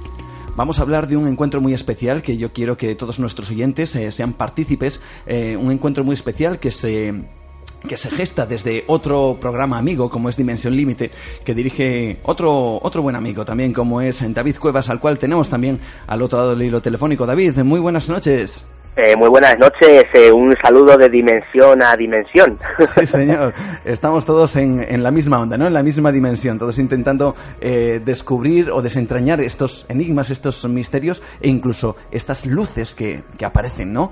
de vez en cuando para, para decirnos que, que, hay algo más allá en los cielos. me gustaría hablar un poquito con Miguel Ángel y decirnos ¿qué, tenéis, qué tienes preparado, qué tienes planeado para mañana mismo sábado, para que todo el mundo se pueda acercar y pueda disfrutar de una gran noche de misterio y pasarlo sobre todo yo creo realmente bien. Bueno, pues eh, mañana sábado lo que vamos a hacer, eh, desde aquí desde Cantabria, vamos a ser uno de los puestos de observación que vamos a formar parte de, lo que está coordinando David Cuevas, que es la tercera alerta ovni de radios y foros del misterio, ¿no? Concretamente aquí en Cantabria, pues lo que queremos es eh, unirnos a esa convocatoria de que promueve David Cuevas y otras tantas radios y foros y nosotros vamos a tener un puesto de observación, vamos a quedar alrededor de las ocho y media a las nueve de la noche, vamos a ir un poquito antes de que empiece la, alerta oficial que empieza a las 10 de la noche y hemos elegido eh, subir todos a Peña Cabarga. Peña Cabarga es eh, uno de los puntos más altos de, de Santander es una, una montaña que está pues bastante cerca del aeropuerto de Parayas y eh, la idea es desde allí pues pasar una noche de encuentro, de observación, de, de, hablar, de amistad, de, de, juntarnos todas aquellas eh, personas aquí de Cantabria que nos gusta el tema del misterio y sobre todo observar los cielos. De hecho, Peña Cabarga está eh, en, en, una posición en la que se observa perfectamente la localidad de Pontejos. Todo aquí, eh, supongo que en Cantabria no hace falta explicar qué es Pontejos. Si nos escuchan de fuera, habría que decir que quizás eh, eh, el caso Pontejos es uno de los casos más emblemáticos de la ufología cántabra y en ese momento, desde esa posición, vamos a tener todo el cielo de Pontejos y alrededores pues observado. Además de decir que es un que es un lugar, yo creo que mágico, entre otras cosas, porque tiene unas vistas increíbles. Quiero, quiero recalcar sobre todo que es veamos o no veamos nada, desde luego vamos a, disfrutar de un lugar, yo creo que, que realmente excepcional, sobre todo para tener la oportunidad de, de, quizá ver algo, como tú bien has comentado, a partir de las nueve y media, ¿has dicho bien? Sí, aproximadamente. Estaremos allí y la alerta comenzará a partir de las diez con, con, David Cuevas, que como os acabo de comentar ahora mismo, es el coordinador de todo esto y, y que lo va a hacer desde dónde, David. Pues os, cuento, bueno, realmente los coordinadores de todo esto somos todos y ninguno, ¿no? Es decir, eh, la idea, como bien decía Miguel Ángel, la alerta OVNI recibe el nombre de, pues, eh, foros y radios del misterio. La tercera que hacemos y nuestra idea es que, pues, eh, compañeros de otros programas de radio, de otros foros, de otras plataformas digitales, pues participen en esta iniciativa. Nosotros eh, vamos a estar eh, más concretamente emitiendo eh, todo esto por, por medio de dimensión límite desde la muela de Alarilla en Guadalajara. Esto es una especie de pico, Miguel Ángel lo conoce bien porque ha estado en alguna ocasión, el, bueno, es una especie de montañita que está muy cerca de un pueblo llamado Alarilla, que está bueno, en la zona norte de, de Guadalajara y bueno, es un lugar ideal por varios motivos. Primero porque mm, al, subir a un pequeño pico, y además es muy fácil acceder en coche hacia, hacia el mismo, hay bueno pues una extensión de terreno bastante grande para que para llegar a un grupo numeroso, aunque no, no, no creo que lo sea, pero bueno, si así pues se planteara no habría problema y podemos avistar o podemos ver el cielo en panorámico, ¿no? Mires a donde mires, vas a ver cielo porque estás a cierta altura, ¿no? Lo cual se, bueno, yo creo que, se agradece en, un evento de estas características, ¿no? Es un sitio también ideal porque mm, ha habido casuística ovni en las cercanías bastante interesante, sobre todo lo que es la carretera comarcal 101, que es uno de esos números mágicos, ¿no? Para todos los que nos interesamos por estos temas. Eh, y bueno, pues ahí precisamente se han producido bastante bastantes avistamientos. También hay un poblado, parece ser que un antiguo poblado celtíbero en lo que es eh, esta montañita, ¿no? Con lo cual, bueno, pues yo creo que hay muchísimos alicientes, ¿no? Para elegir eh, este lugar, desde el cual vamos a estar retransmitiendo en directo todo lo que pase durante la noche, desde las 11 de la noche hasta las 4 de la madrugada. Eh, y bueno, pues esa señal no solamente se emitirá por ese radio Guadalajara, sino que también, eh, bueno, pues el radio de Next, nuestros compañeros de radio de Next van a encargarse de replicar la señal para que todos los que estén escuchando, pues por medio de dispositivos móviles puedan acceder, ¿no? a esa a esa retransmisión, eh, bueno, pues que está en este caso patrocinada por Quiero Internet, que es, una empresa que lo que hace es gestionar digamos que conexiones eh, vía satélite. Es lo que va a hacer eh, posible que podamos retransmitir en medio del campo, como quien dice, pues una alerta OVNI de estas características en las que estaremos pues en contacto permanente con otros muchos grupos que hay pues repartidos eh, por toda España, como es por ejemplo el que ha comentado el compañero Miguel Ángel Ruiz, que vais a formar precisamente ahí en Peña Cabarga. ¿Por qué Miguel Ángel precisamente esta fecha? ¿Tiene algo de especial? Bueno, la fecha realmente no, no, no la elegí yo, ¿no? Yo me sumé un poco a la, convocatoria, pero eh, siempre, y si digo mal que me corrija David Cuevas, eh, la idea era un poco celebrar la llegada del buen tiempo, el final de las temporadas de radio y, y, en el fondo pues aprovechar, sí, el buen tiempo que, que, curiosamente aquí en Cantabria es una de las cosas que yo por las que más estoy temiendo, ¿no? El problema de la meteorología, un poquito antes de, de que empiece la alerta OVNI, yo trataré de hablar con el aeropuerto que me digan techo de nubes y, punto de rocío, etcétera, la probabilidad de que se formen nieblas o no, o nubes, etcétera, y, a ver si tenemos suerte, ¿no? Hay que decir que la persona que tenemos aquí delante, como Miguel Ángel, pues es un privilegiado en ese aspecto, porque trabajas directamente en el aeropuerto y puedes conocer in situ y de antemano, pues muchos datos que quizá, pues para el común de los mortales, por decirlo de alguna manera, pues no, no podríamos conocer, ¿no? Se espera un buen día ese, esa, o esa noche, se espera una buena noche. Por lo que, por lo que mañana. Sí, o sea, por lo que parece que es eh, a día de hoy la, probabilidad, o sea, la, probabilidad de, meteorología, sí, ¿no? Pero ya sabes que luego aquí, concretamente la cornisa cantábrica, el tiempo es bastante variable y bueno, pues esperamos tener suerte. David, ¿qué esperamos de ese encuentro? Pues em, es una pregunta complicada. Sí, lo sé. Eh, en lo que respecta a la fecha, no, Miguel Ángel lo ha dicho muy bien, ¿no? Eh, intentamos que coincida con el final de la, de la temporada radiofónica y en este caso también hay un elemento importantísimo y es que también pues queríamos que coincidiese con luna nueva, ¿no? Para pues, tener el mínimo, eh, la mínima contaminación lumínica posible. Evidentemente, pues intentamos que todos los grupos estén alejados de la contaminación lumínica terrenal, por así decirlo, pero en el caso lunar, pues también evitamos, ¿no? Que, que, haya demasiada luz en el firmamento, ¿no? Porque dificultaría hasta cierto punto si se pudiera ver algo extraño eh, y lejano. Eh, y bueno, pues, ¿qué esperamos? Pues esperamos pasarlo bien. Yo te soy sincero, esperamos pasarlo bien, es decir, a estas alturas de la película, esperar un, no sé, tener la ocasión de presenciar un gran avistamiento o para incluso algunos, ¿no? Esperar el contacto, me parece que es eh, algo hasta cierto punto eh, desproporcionado, ¿no? Es decir, yo creo que a estas alturas de la, de la película, lo, explica muy bien Miguel Ángel Ruiz, ¿no? Eh, la excusa principal es unirnos eh, diferentes grupos esa noche para mirar al cielo, para, bueno, intentar ver si pasa algo extraño y, bueno, yo creo que lo más importante, porque esto hasta cierto punto que he dicho es secundario, pues entablar lazos, ¿no? De, amistad, o, ¿no? O, gente que a lo mejor no se conozca de entrada, que con la excusa de alerta OVNI pueda hacerlo y compartir inquietudes entre, bueno, pues todos aquellos que nos aficionamos a, estas temáticas que hasta cierto punto y vistas desde fuera no dejan de ser pues, bastante marginales, ¿no? Entonces yo creo que lo importante y el objetivo principal es pasarlo bien. Hombre, es importante también, también eh, va a dar redundancia, como antes eh, hacéis mención a la meteorología. Mm. Tengo entendido, claro, Miguel Ángel tiene razón, es que esto es muy relativo. Tengo entendido que por eh, lo que es la península en general va a ser bastante buen tiempo. En algunas zonas va a estar un poco más nublado, aunque en teoría durante el día va a haber sol, o sea, no es la típica capa de nubes que no deja ver nada, sino que son nubes que pasan por el cielo, ¿no? Eh, y que, pues, al igual que aparecen, se van y bueno, tengo entendido que mm, eh, sobre todo lo que es la zona sur, la zona em, este va a estar muy despejada, en la zona central tendremos un poco de todo y quizás si se espera algún tipo de chubasco débil pueda mm. ser por la zona eh, más cercana a donde os encontráis, más tirando quizás hasta los hasta el noroeste, ¿no? Eh, Galicia, a lo mejor eh, ciertas zonas de Castilla y León, pero bueno, es que es inevitable, es que es muy difícil que, en toda la península haya un tiempo estupendo. Lo que tengo entendido es que va a ser hora de calor, lo cual se va a agradecer en ciertas zonas al aire libre, ¿no? A ciertas horas de la madrugada. Sobre todo si es, como bien acabas de decir David, a ciertas horas de la madrugada. ¿Qué experiencias habéis tenido, no sé si esta pregunta va para los dos, en, en las otras dos alertas ovni que habíais convocado?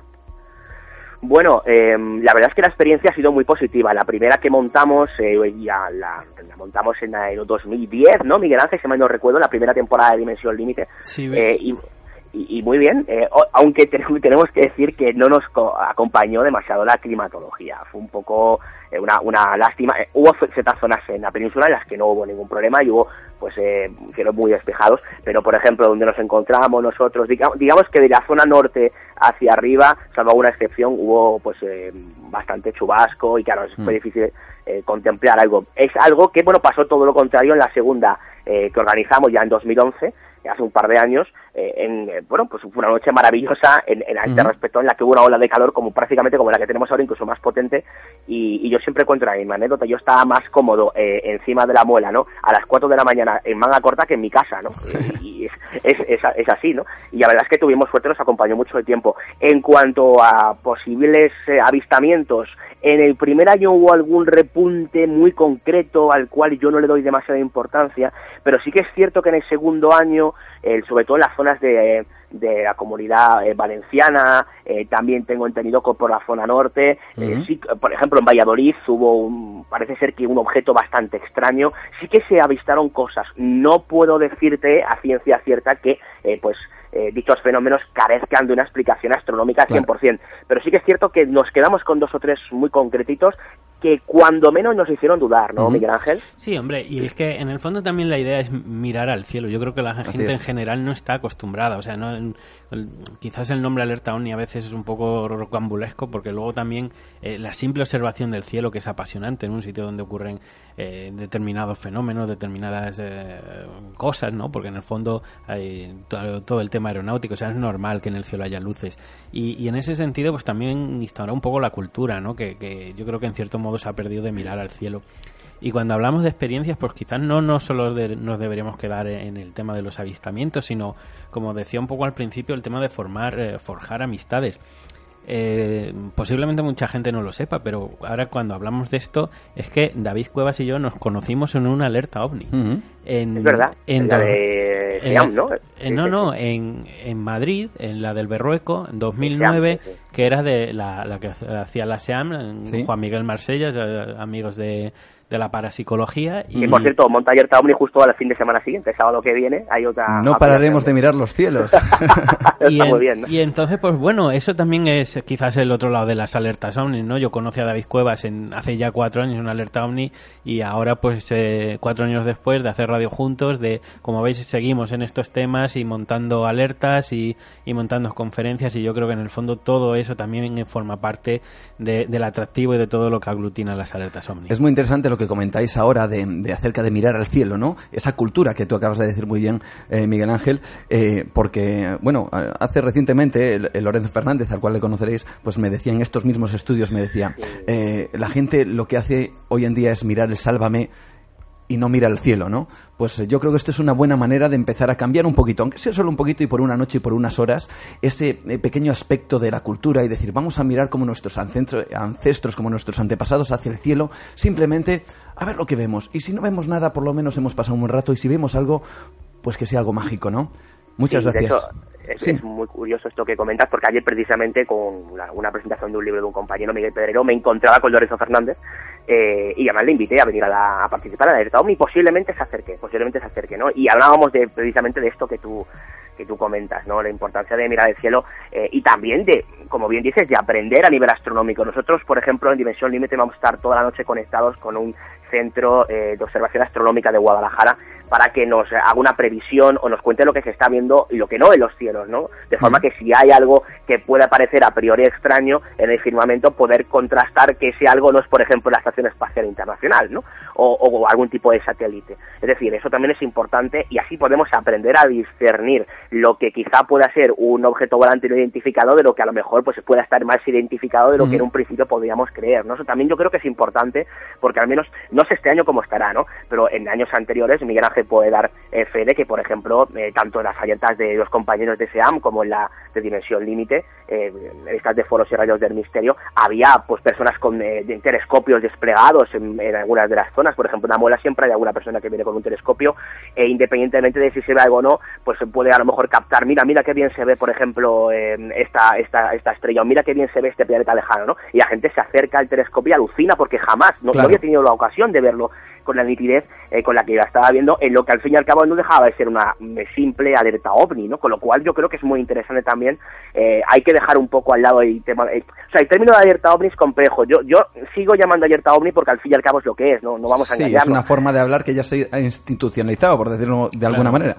Claro, claro, pero no deja de ser una noche de observación astronómica, ¿no? De hecho, al fin y al cabo es lo que es, es una noche de observación astronómica, pero claro, no, no te puedes arrabiar si vemos mejor o peor Venus, ¿no? Esa noche. Lo que al fin y al cabo, lo que nos une en un principio, en un principio, quizás sea más secundario, como antes decía, es precisamente intentar avistar algo extraño.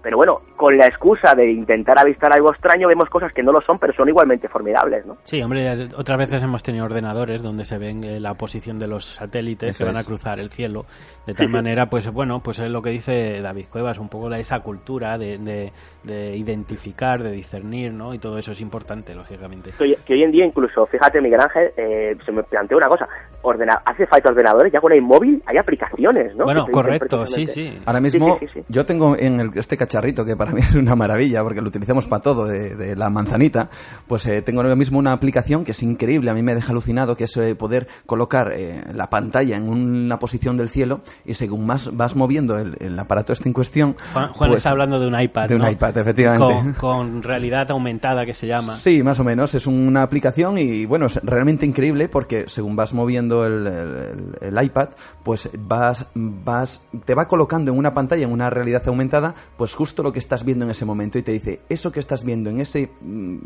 donde está enfocando el iPad es justo la estrella tal, o es justo el satélite tal, o es justo... Oh. Es increíble. La, verdad es que la astronomía nunca fue tan sencilla, ¿no? No, no, ahora ya no hace falta un ordenador o un mamotreto, aunque sea un simple portátil. Es que con eh, móvil muchas de las personas que estén, por ejemplo, en los diferentes grupos, tendrán la ocasión no solamente de poder escuchar, fíjate, un programa de radio por un teléfono móvil, para poder conectar, por ejemplo, con Radio de Next. ¿Quién nos lo hubiera dicho hace unos años? Claro, claro, sino que con ese cacharrito que tenemos en el bolsillo podremos saber en ese momento lo que estamos viendo. Es que es brutal, ¿no? Yo no sé hasta cierto punto si no se carga un poco el romanticismo del, del momento, ¿no? Pero bueno, oye, también hay que, hay que ser prácticos en este caso, ¿no? Claro que sí.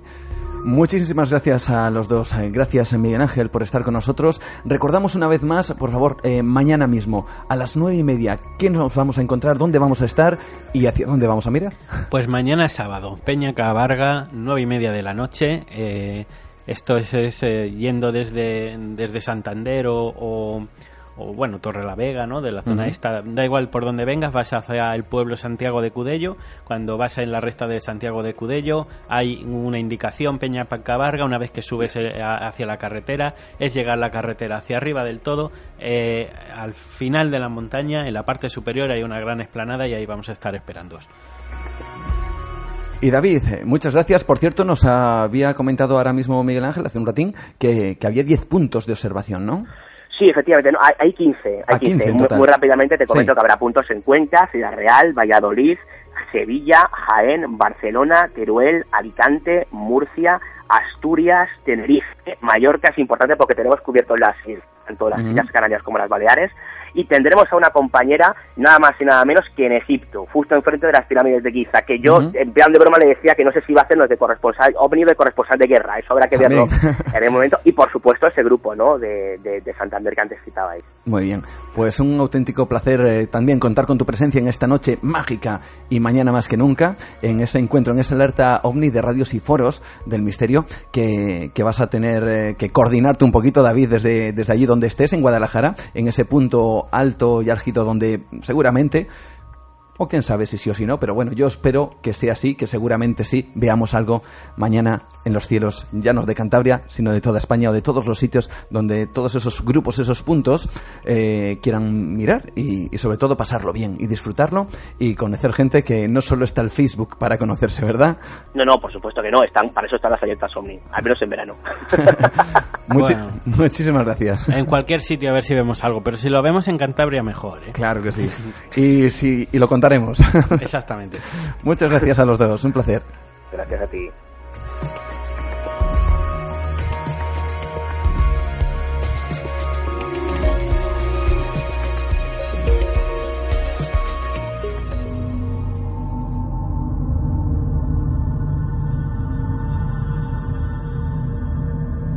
La verdad es que hoy el programa se nos ha alargado un poquito más de la cuenta, pero merecía la pena. Yo creo conocer eh, todos esos eh, temas que hoy hemos estado tratando. El manuscrito Voynich, esos 20 expedientes X con, con un buen compañero como es Miguel Pedrero. Y también esa cita, esa cita yo creo que, que, obligada que vamos a tener mañana mismo en Peñacabarga.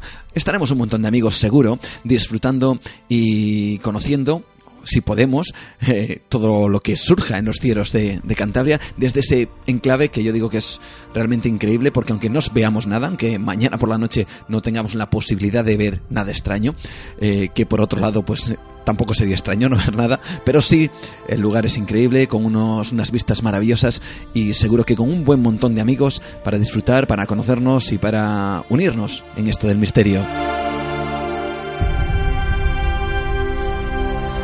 Cita, por lo tanto, que te emplazo, no te voy a decir dentro de 15 días, sino mañana mismo, mañana sábado, a eso de las 9 y media, 10 de la noche en Peñacabarga. Allí estaremos todos mirando a los cielos en esa tercera alerta ovni.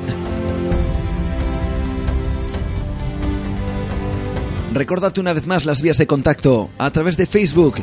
Búscanos Nueva Dimensión Cantabria. A través de Twitter también estamos presentes en arroba nueva de radio. Nos puedes seguir o nos puedes enviar una solicitud de amistad en el Facebook, claro nuestro email nueva dimensión arroba radioestudio88 con número.com y todos los programas que hacemos en ivox.com en nuestro podcast. Y dentro de 15 días abrimos nuestra ventana del misterio y te, te contaremos qué es lo que mañana sábado, aunque quizá a estas horas si es sábado escucharás el programa porque lo repetimos, ¿eh? pero, pero quizá en este momento, quizá sea siendo sábado, estemos viendo algo en los cielos de Cantabria. Te lo contaremos en 15 días si ha sido así o no.